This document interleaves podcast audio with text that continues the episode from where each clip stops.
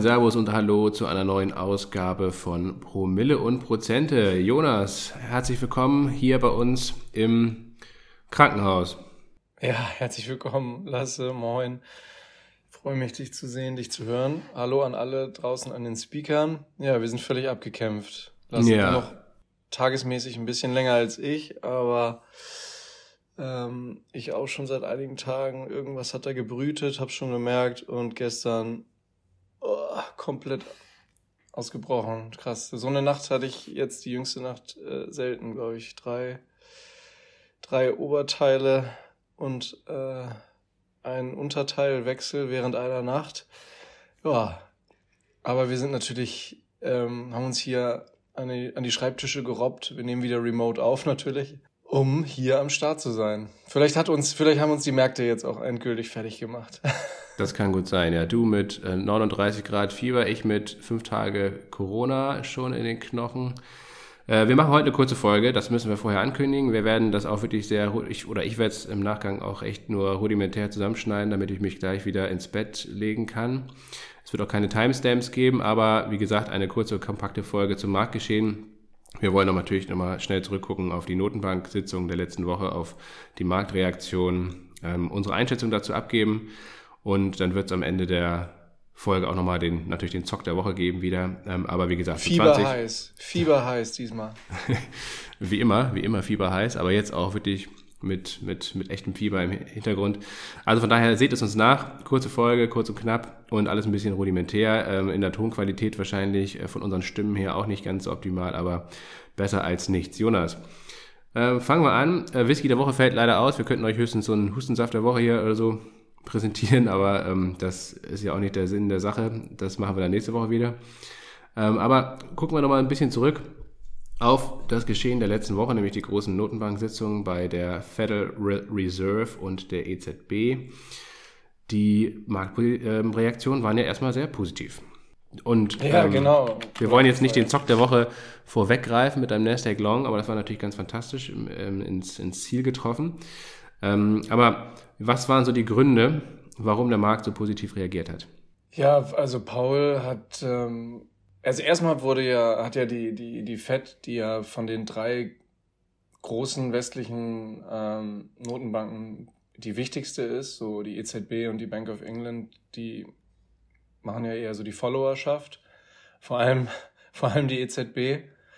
Ihr könnt euch vielleicht auch im Rückblick nochmal, wer Lust hat, die Pressekonferenz anschauen. Also Christine Lagarde hat da ähm, komplett hundertprozentig abgelesen nur. Die hat sich überhaupt nicht getraut, da eine eigene persönliche Note reinzubringen, die ihr nicht ähm, im, im, im, im Schriftstück irgendwie aufgegeben wurde. Also echt, echt krass. Und da sehen wir auch wieder, ja, wie, wie abhängig eigentlich auch die EZB, also wie dramatisch abhängig Europa in seiner Finanzpolitik Notenbankpolitik ist irgendwie von den, von den USA. Also ich würde ja fast so weit gehen, dass Europa ja auch wahrscheinlich gar nicht Zinsen erhöht hätte, wenn die Fed das nicht gemacht hätte. Ähm, aber gut, das jetzt hier Interpretation rückblickend bringt auch nicht so viel. Ja, und ähm, in der Mehrheit wurden ja 25 Basispunkte von der Fed erwartet, aber es gab durchaus auch eine, eine ähm, bemerkenswerte Minderheit, die trotzdem auf 50 Basispunkte erwartet hat. Zumindest wurde aber eigentlich, nicht eigentlich, wurde von den meisten Marktteilnehmerinnen und Marktteilnehmern erwartet, dass die Fed ähm, stärker hawkisch im Ton bleibt. Und das, das war tatsächlich in der Form nicht so der Fall, Lasse. Ganz genau, der, der Ton eigentlich in der Pressekonferenz, das war eigentlich das entscheidende Kriterium, was dann ja auch erst nach dem Zinsentscheid, also erst ab der Pressekonferenz dann für den großen Aufschwung am Markt gesorgt hat. Ähm, und da vor allen Dingen ein Element, nämlich die sogenannten Financial Conditions. Es gibt den sogenannten gleichnamigen Index, Financial Conditions Index. Ähm, und der ist, wenn man sich das anguckt, eigentlich fast auf dem Niveau jetzt von dem Allzeithoch ähm, zur Jahreswende 2021, 2022, also vor einem guten Jahr. Und dieser Index gibt an letztendlich, wie locker oder eben auch streng die finanziellen Konditionen sind, also zum Beispiel über die sich dann Unternehmen oder Banken refinanzieren können und natürlich auch private Haushalte und Staaten. Und wenn dieser Index eben äh, loose ist, also lock, gelockert ist, dann heißt das, dass diese Financial Conditions eben sehr ähm, ja, sehr, ja, entsprechend sehr locker sind, was im Umkehrschluss bedeutet, dass man verhältnismäßig leicht an Geld kommt, ja, und dass natürlich dann davon Unternehmen, also Wachstumsunternehmen, die sich eben schnell finanzieren müssen, ähm, davon profitieren oder auch Risikoassets insgesamt, das ist natürlich klar.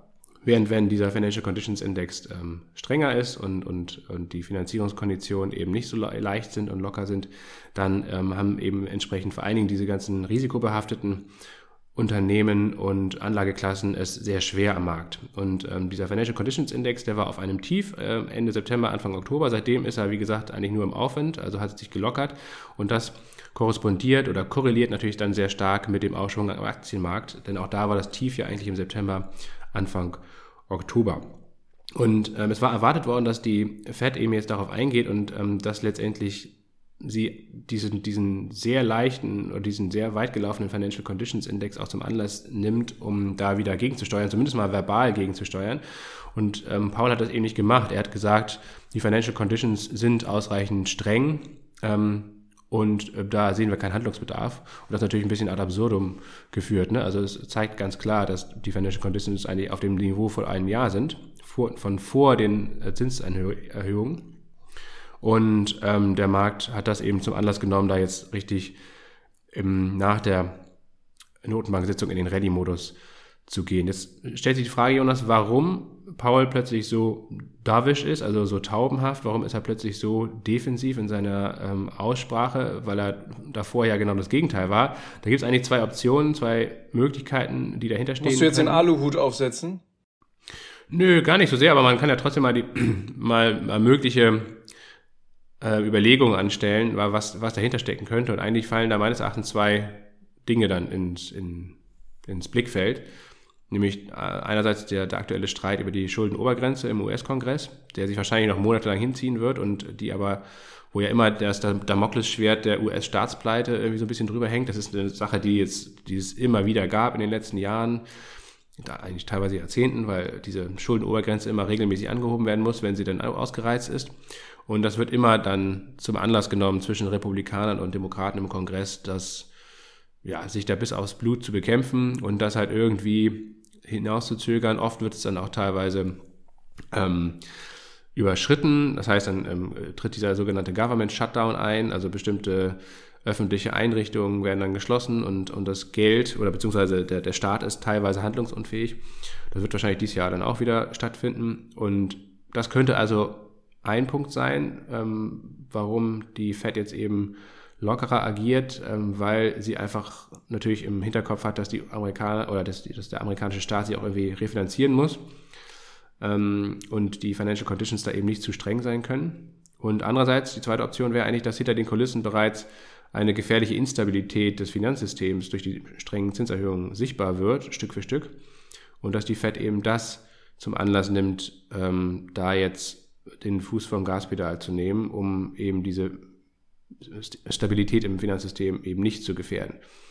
Ähm, beides ist allerdings nicht bullish zu werten in meinen Augen. Ähm, vielleicht in der ersten Reaktion war es natürlich bullish, klar. Ähm, aber ich glaube, wenn man sich das so ein bisschen mehr vor Augen führt oder, oder die Konsequenzen daraus vor Augen führt, ist weder das eine noch das andere, glaube ich, bullish zu werten. Von daher, es war natürlich absehbar, dass, dass der Markt in erster Instanz positiv reagiert. Und jetzt sehen wir ja aber in dieser Woche schon, dass es langsam wieder abbröckelt. Und äh, wir werden ja auch gleich noch darauf eingehen, warum wir beide eher davon ausgehen, dass, dass diese, diese Rallye ähm, alles andere als gesunde ähm, Ausmaße angenommen hat, aus unserer Sicht. Ja, okay, ja, stimmt. Das, äh, ja. Und später beim Zock der Woche wird es auch nochmal sich widerspiegeln, genau. in welche Richtung da gezockt wird. Ja. Ähm, was ich auch interessant fand, und dann äh, schließen wir das Thema mit den Notenbanken, ähm, dass, dass es äh, Veränderungen bei äh, bestimmten Notenbanken gibt. Und zwar die Notenbank in Australien, in Indien und auch Schweden deuten anders als erwartet weitere Zinserhöhungen an, weil die Inflation eben hartnäckiger ist als bislang angenommen. Ähm, und wir erinnern uns ein bisschen Anfang äh, Oktober, ähm, diese, diese Rallye, die wir bisher heute sehen, hat ihren Anfang genommen, nachdem die Bank of Australia, die Royal Bank of Australia, ähm, ähm, die Zinsen nicht so stark wie erwartet angehoben hat. Das war eigentlich der Startpunkt von dieser Pivot Erzählung. Ähm, das heißt also, dass die Zinserhöhungen bald zu Ende sind und dass es eine weiche Landung gibt und so weiter. Die Bank of Australia war damals der Ausgangspunkt, Anfang Oktober, das weiß ich noch ganz genau.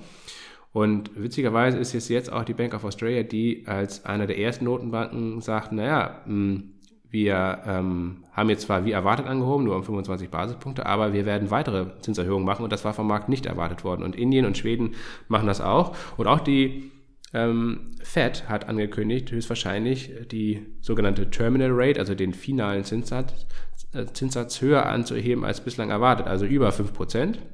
Und vor allen Dingen auch betont es nach wie vor immer wieder, hat Paul auch äh, jetzt doppelt betont, ähm, dass es keine Zinserhöhung gibt in diesem Jahr. Und der Markt hat immer noch zwei Zinserhöhungen bis Jahresende eingepreist. Das heißt also, ähm, ich glaube, ähm, es wird immer deutlicher, dass wir zwar keine Rezession in diesem ersten Halbjahr sehen werden, wie es jetzt da vor ein paar Wochen noch den Anschein hatte, ähm, aber dass wir äh, stattdessen äh, doch anders als erwartet äh, wieder dieses Thema weitere Zinserhöhungen und vielleicht auch sogar eine nicht so stark wie erwartet zurücklaufende Inflation in den nächsten Wochen und Monaten als Thema haben werden. Das deutet sich mehr und mehr einfach an.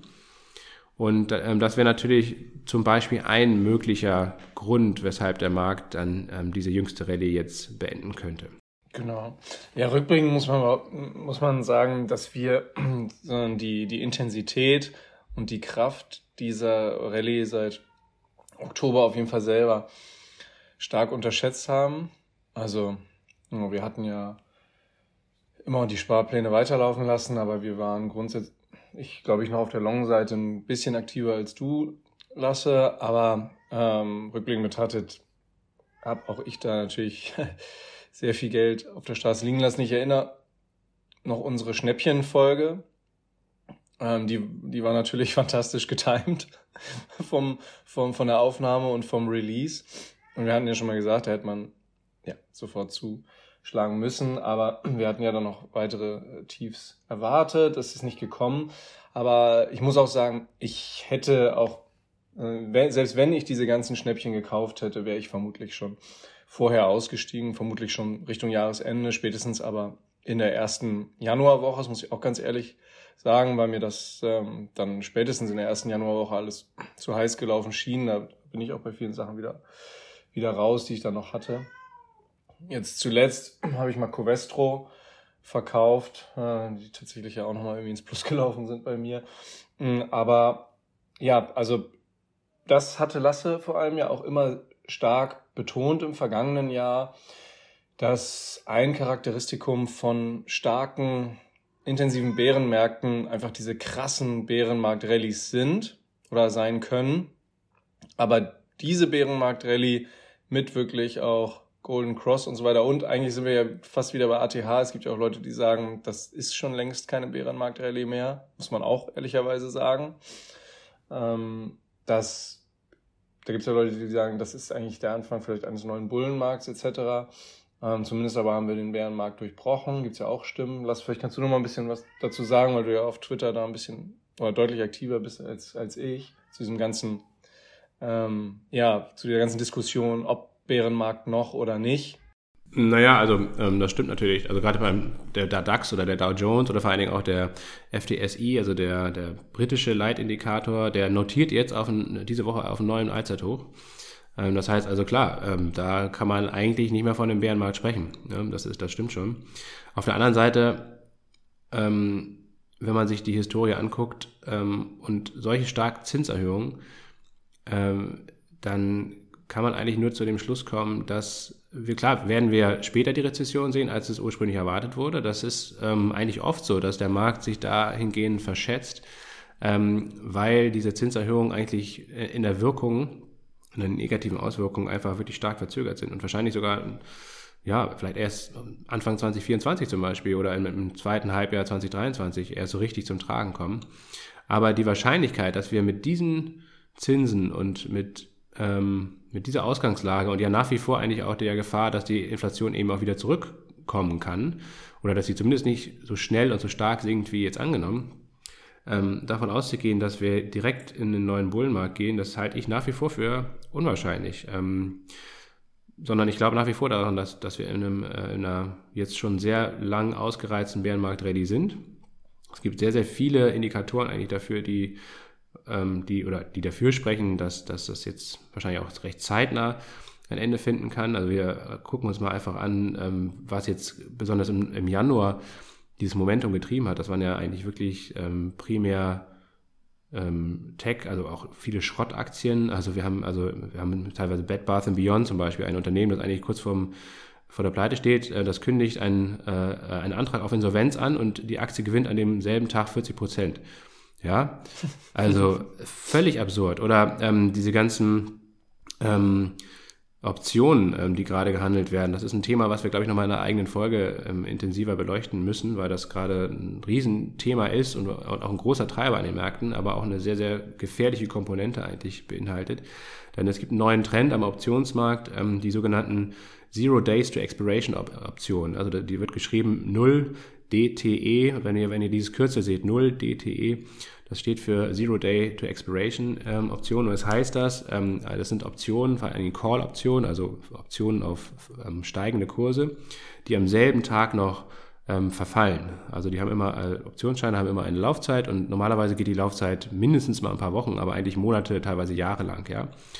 Und ähm, wenn man quasi ähm, darauf setzt, dass, ähm, dass die Kurse äh, steigen, manchmal auch fallen äh, und, und diese Option am selben Tag ausläuft, dann ist das Risiko natürlich ungleich höher, dass man damit falsch liegt, ne? weil man natürlich in diesem kurzfristigen Zeitfenster meistens keine seriösen Prognosen treffen kann. So, das, das braucht oft Zeit, bis so ein Trade überhaupt äh, anläuft in die Richtung, die man sich wünscht. Und äh, dieses ähm, ähm, zurzeit ist äh, nicht nur ist das ein großer Trend, sondern ähm, das Handelsvolumen ist extrem durch die Decke gegangen im letzten Monat. Wir haben ähm, 70 Prozent des gesamten Handelsvolumens an der New Yorker Börse, also Aktien und Optionen, besteht aus Optionen mittlerweile. 70 Prozent. Also da, da, wird mehr Optionen. Aber nicht nur Zero DTE. Nee, aber ähm, wiederum 45 Prozent der Optionen auf den S&P 500 sind, laufen am selben Tag aus. 45 Prozent, fast die Hälfte der Optionen auf den größten amerikanischen Aktienindex S&P 500 sind solche extrem kurzlaufenden Optionen. Und das ist einfach, das ist Casino bis zum geht nicht mehr. Also das ist, ähm, das ist auf dem absoluten All-Time-High, ähm, dieses Volumen, dieses Optionsvolumen, das gab es noch nie, das gab es noch nicht mal im Bullenmarkt ähm, 2021.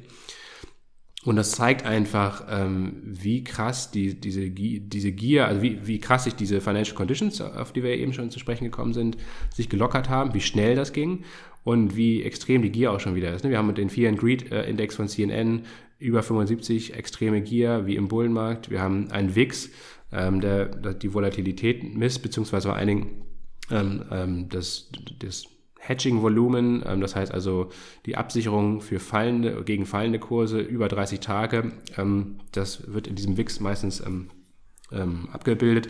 Der ist unter 19, äh, schon seit, seit Wochen eigentlich, äh, unter 19 oder unter 20 grob, heißt eigentlich, dass man ja fast einen neuen Bullenmarkt ist, beziehungsweise dass sich halt niemand abhatcht gegen fallende Kurse. Das umgekehrt, wenn er über 30, über 40 geht, dann heißt das, dass viele Marktteilnehmer sich eben gegen fallende Kurse abgesichert haben, also dass viele Panik im Markt ist.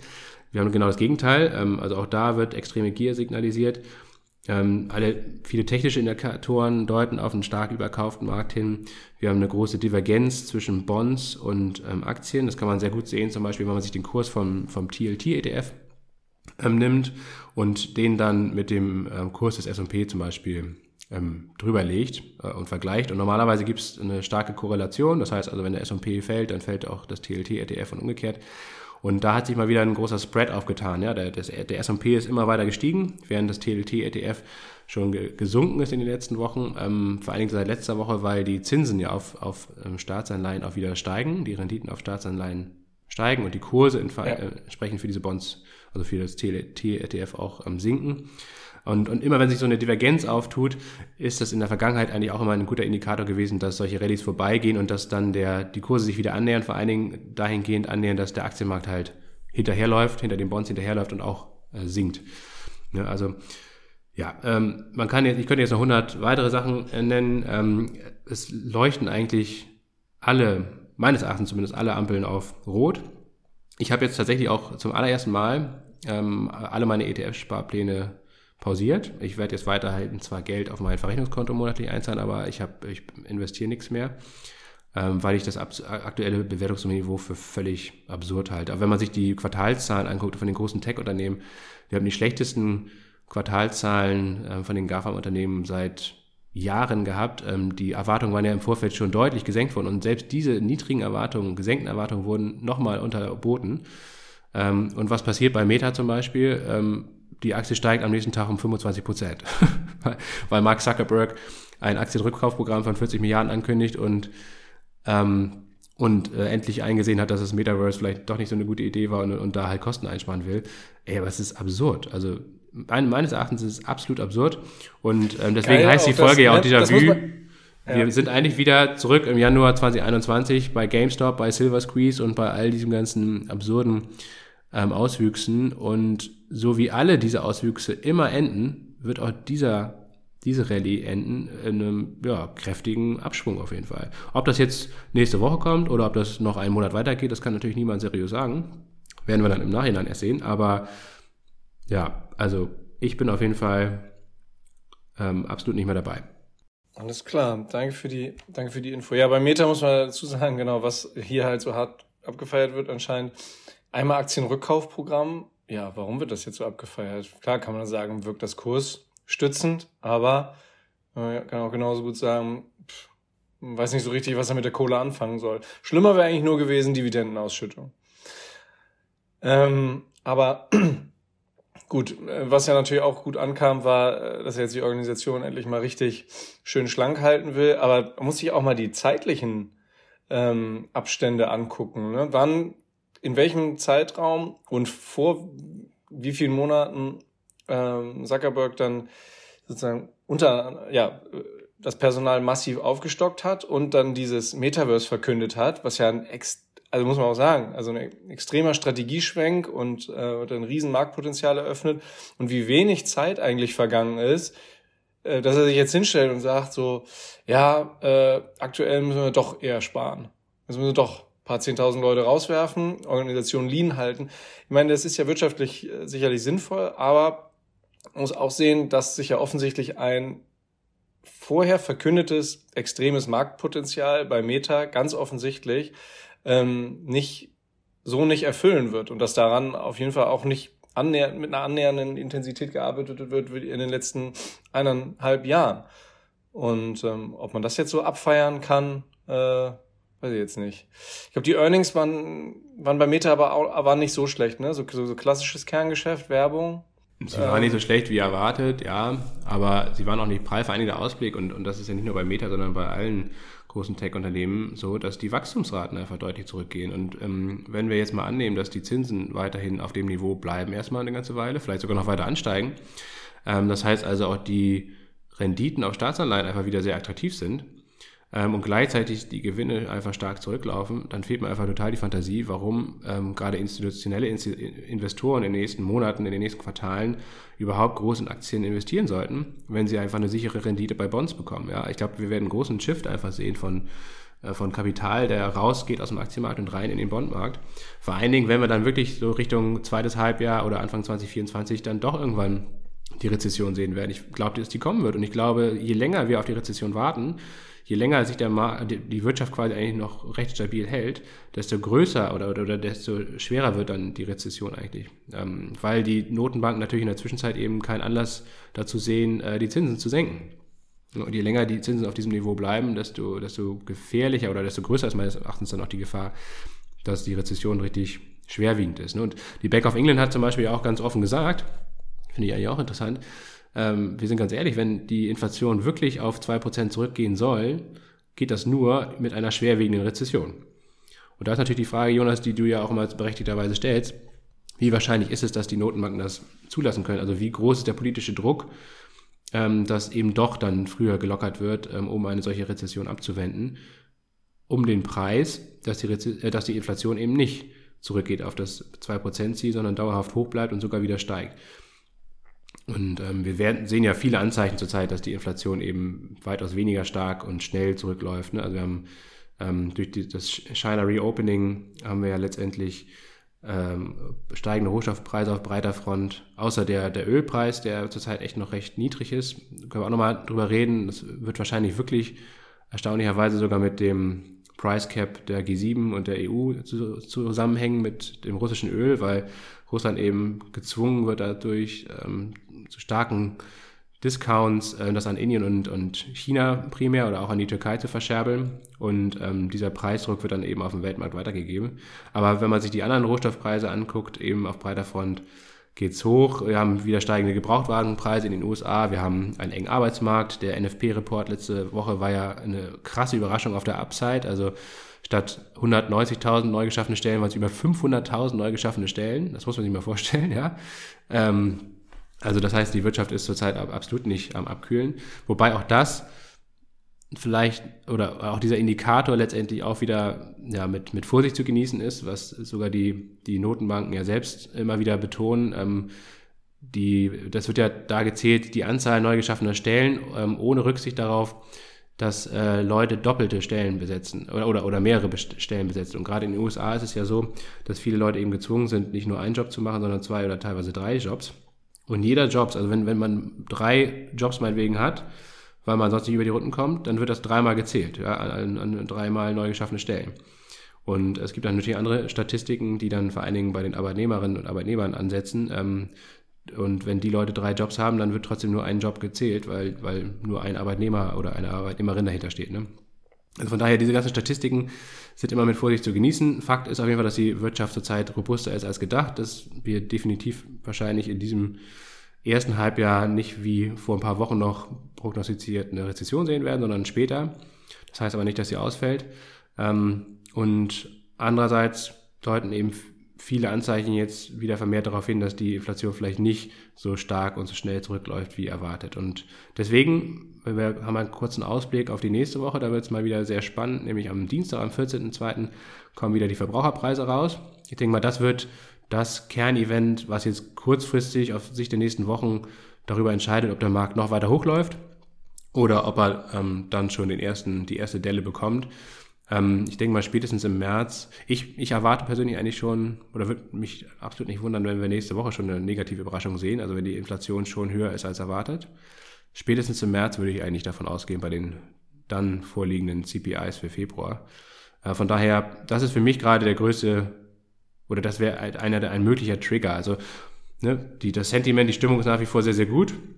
Und, und das spricht natürlich auch dafür, ähm, dass die Rallye auch weitergehen kann, keine, keine Frage.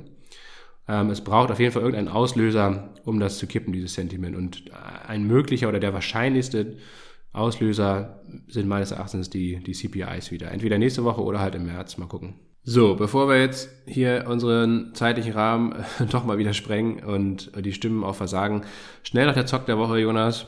Was hast du uns diese Woche mitgebracht? Beziehungsweise vor allen Dingen natürlich auch mal ein kleiner Rückblick. Was ist aus deinen bisherigen beiden Zocks der Woche geworden? Das ist natürlich auch interessant. Ja, dann fangen wir mit der Vergangenheit an. Ähm, beide Zock der Woche sind ja, ähm, sind ja abgeschlossen. Und der erste, äh, der allererste Zock der Woche von mir, äh, Folge 150, ähm, war ja ein Long ein Call auf den, auf den Nasdaq, also kurzfristig auf steigende Kurse im Nasdaq 100 gesetzt, hatte dafür ähm, ein, ein Derivat eingesetzt, und zwar ein sogenanntes Knockout-Zertifikat. Alle, die jetzt hier zahlende AbonnentInnen sind, ähm, haben da auch die Wertpapierkennummer bekommen und so weiter. Und dieser Trade war vom Timing her ziemlich gut und ist auch äh, ganz fantastisch in den Zielbereich gelaufen und noch darüber hinaus. Und ich habe dann in dem Fall, ein blindes Huhn findet auch mal ein Korn, äh, tolle Nervenstärke bewiesen und noch abgewartet und konnte diesen Zock der Woche Nasdaq 100 Long mit plus 53,5 Prozent Gewinn verkaufen. Der zweite äh, Zock der Woche von mir, der war aus Folge 151, war ähm, Dollar long zu gehen gegenüber dem Schweizer Franken, also im Währungspaar zu handeln. Währungen werden immer in Währungspaaren gehandelt. Wenn ihr die eine Seite kauft, verkauft ihr gleichzeitig dagegen die andere Seite. In dem Fall habe ich US-Dollar gekauft, Schweizer Franken verkauft, wird auch Dollar Swiss genannt oder Dollar Schweiz genannt, das Währungspaar. Und der Trade ging ganz gut los, äh, aber ist leider nicht in den Zielbereich gelaufen. Ich habe dann ähm, ähm, ein, ein Stop-Loss äh, ähm, nicht nur eingezogen, sondern nachgezogen, leicht übereinstand und bin da am 9. Februar ähm, ausgestoppt worden mit einem minimalen Gewinn von 0,98 Prozent. Und dieser Zock der Woche, ich muss zugeben, dass der von massiv von Lasse inspiriert ist. Ich habe ja in den letzten Folgen auch immer schon immer wieder die, den Immobilienmarkt Mana gemacht, Lasse aber auch. Aber Lasse hat mich auf dieses Unternehmen gebracht und zwar D.R. Horton, D.R.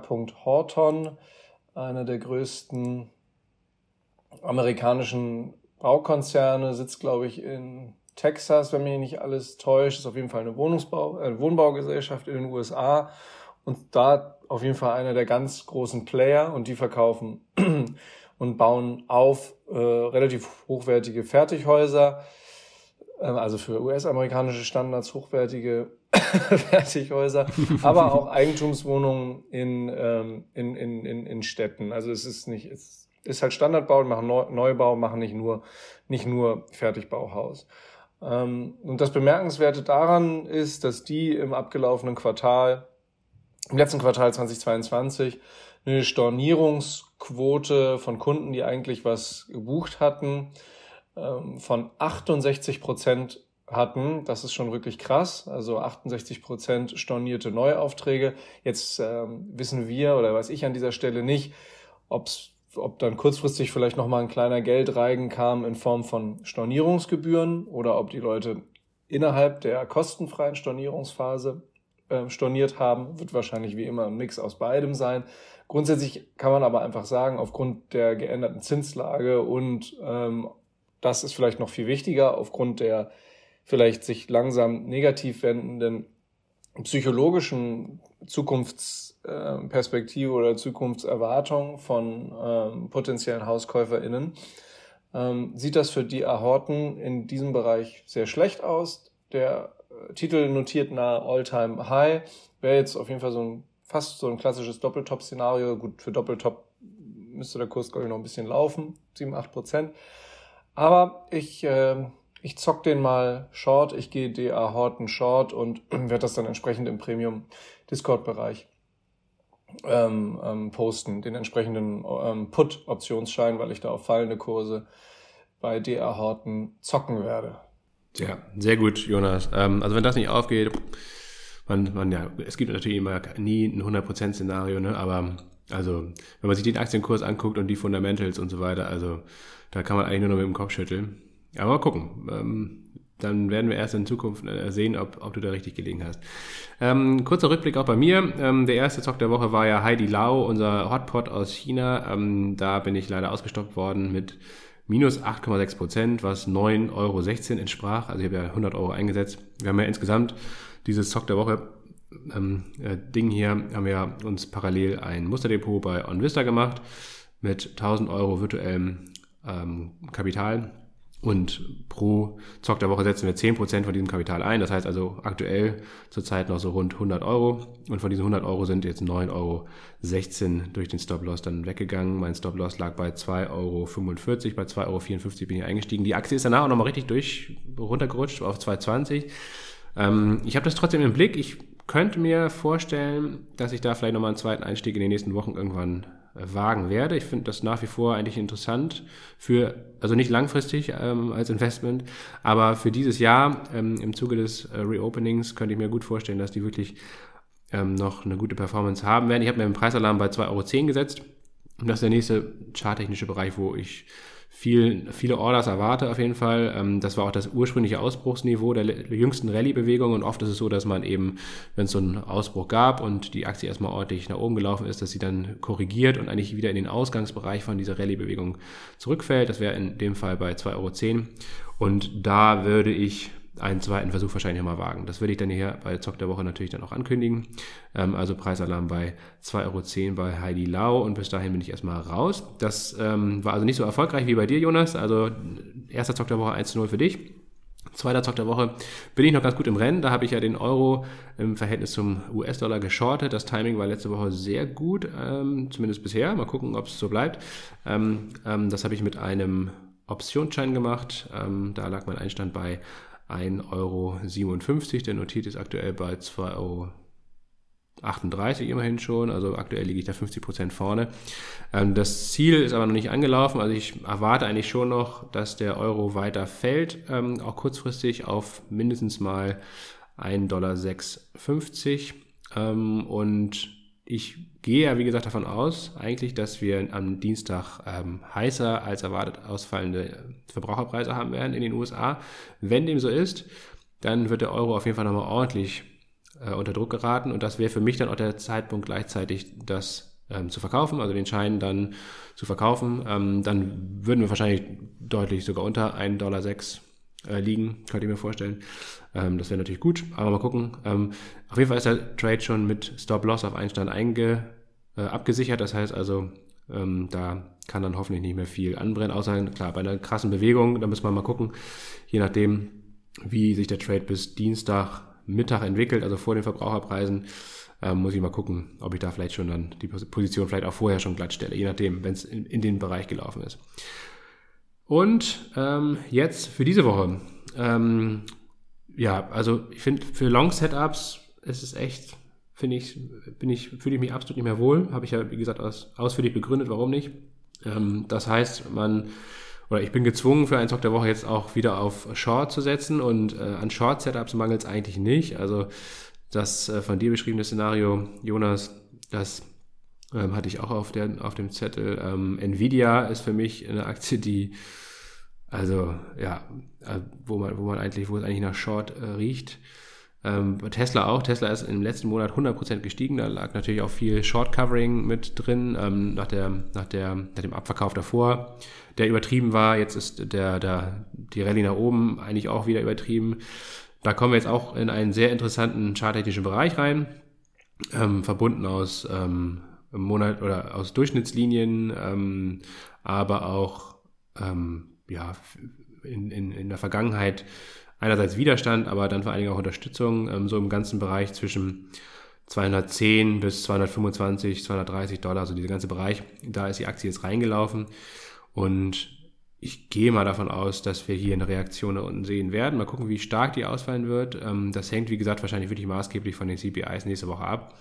Ich gehe also trotzdem diese Woche Tesla Short. Ähm, das mache ich mit einem Optionsschein. Ähm, und mein Ziel ist eigentlich, dass die Aktie so in den Bereich von 165 US-Dollar zurückläuft. Ähm, besser noch wäre das offene Gap, also da gibt es eine große Kurslücke im Chart bei 145 Dollar, die sich im Januar aufgetan hat, weil die Aktie da an einem Tag oder außerbörslich krass hochgesprungen ist. Ähm, dieses Gap wird sicherlich auf kurz oder lang auch nochmal irgendwann geschlossen. Ob das jetzt direkt der Fall ist, wage ich so ein bisschen zu bezweifeln. Da, dafür ist der Abstand jetzt schon zu groß. Von daher, wenn ähm, die Aktie wieder so im Bereich zwischen 170 und 165 Dollar runterkommen sollte, dann würde ich auch den Trade ähm, entsprechend schließen und mich damit dann auf jeden Fall zufrieden geben. Mal schauen. Ähm, Tesla zu shorten ist ja immer so eine Sache. Ähm, aber es soll ja hier der Unterhaltung dienen, diese Rubrik. Dementsprechend habe ich mich ähm, aus vielen verschiedenen Short-Setups für die heißeste und kontroverseste Variante entschieden. Der Unterhaltung ähm, ist hier also hoffentlich gebührend dann Rechnung getragen worden. Rechnung getragen worden, genau. Jonas, das soll es gewesen sein. Unsere Stimmen sind am Ende. Gesundheitlich sind wir auch am Ende ab zurück ins Bett. Ich versuche den Podcast hier auch irgendwie hochzuladen, halbwegs zu schneiden. Und dann sehen wir uns hoffentlich nächste Woche ein bisschen gesünder, ein bisschen fitter wieder mit einer ähm, langen Folge und natürlich auch einer kleinen Bilanz äh, zu den Verbraucherpreisen und was dann aus unseren Zock der Woche Setups hier geworden ist. Alles klar, macht's gut, bleibt gesund, gute Besserung Lasse, bleibt gesund da draußen. Dir auch gute Besserung und genau an alle anderen, bleibt gesund und munter und lasst euch nicht unterkriegen. Bis dann. Ciao, ciao. Ciao.